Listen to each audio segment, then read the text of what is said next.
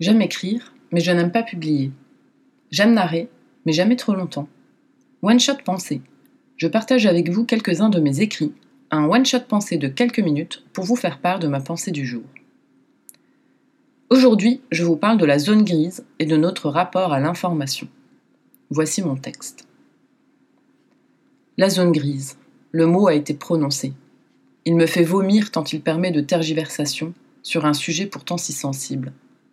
Je ne pense pas qu'une personne puisse basculer dans la barbarie du jour au lendemain, ou même en quelques semaines, sans qu'elle ait un terreau favorable à de telles atrocités. Je n'ai pas connu de terroristes, mais je ne doute pas qu'ils souffrent tous, et quelles que soient les époques d'ailleurs, d'un sérieux déséquilibre. Certains comportements relèvent de l'éducation, d'autres relèvent des codes sociaux dans lesquels on évolue.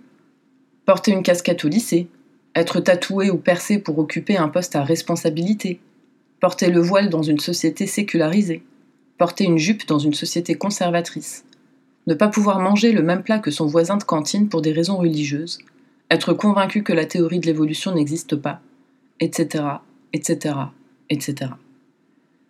Mais la zone grise dont on parle, c'est une zone dans laquelle on voit en chaque musulman une potentielle menace, une menace terroriste.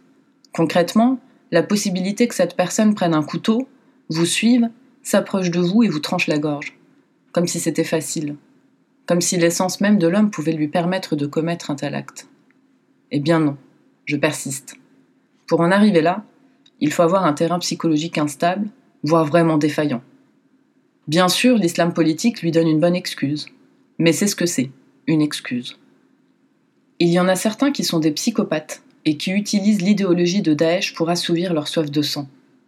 Les autres ont le cœur plein de haine, la haine de l'autre, enfin, de tous les autres. La transition vers la haine est loin d'être aussi simple.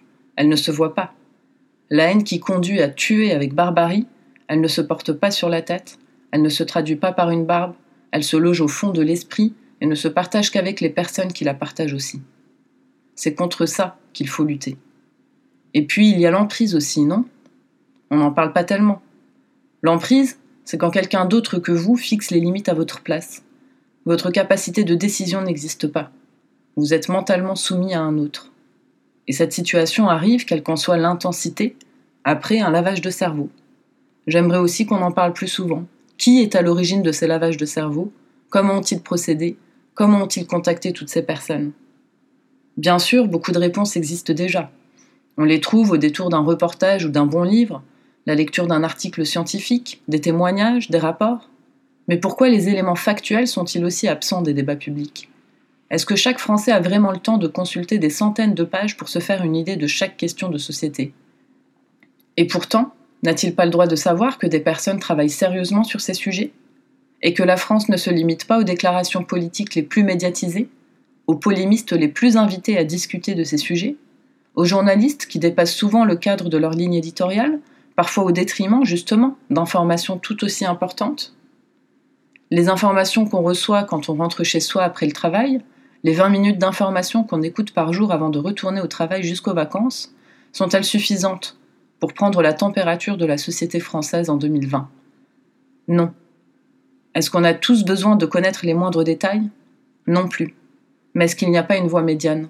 N'est-il pas envisageable de proposer des formats cool, modernes, qui s'inscrivent dans l'air du temps tout en évoquant des sujets très sérieux?